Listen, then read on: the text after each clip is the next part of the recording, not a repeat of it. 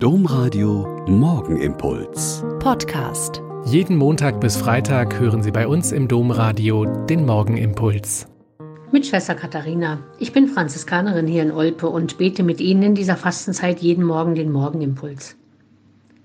Gestern hat mit dem Palmsonntag die Karwoche angefangen, diese besondere Woche auf Ostern zu, in der wir das Leben, Leiden und Sterben Jesu nochmal besonders erleben. Und normalerweise würden wir heute vielleicht 30 Abiturienten im Mutterhaus haben, die sich mit Büffeln und Beten aufs Abitur vorbereiten würden. Nun geht das zurzeit nicht, wegen des Gebotes Abstand zu halten und zum Schutz unserer älteren Schwestern. Aber mir fällt schon auf, dass gerade jetzt viele Menschen zu Hause leben und arbeiten müssen und es ziemlich schwer fällt, den richtigen Rhythmus zu finden. Der klösterliche Wechsel von Gebet, Arbeit, Mahlzeiten und Freizeit hat den letzten Jahrgängen von Abiturienten immer sehr gut getan und viele haben gesagt, dass genau das es war, was ihnen so geholfen hat, sich zu konzentrieren.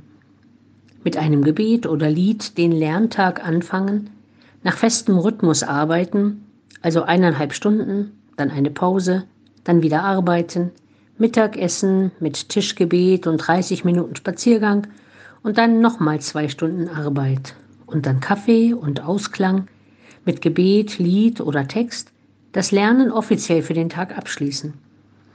Und immer habe ich die Lernwoche mit den Jugendlichen mit einem Text von Max Feigenwinter begonnen, den ich Ihnen hier gern mitgeben möchte.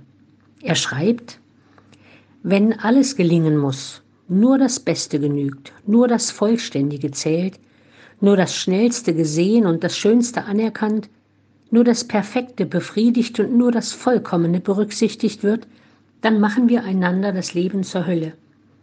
Wir werden sehr viel erreichen, zufrieden und glücklich sein, wenn wir anerkennen, was ist, statt auflisten, was fehlt.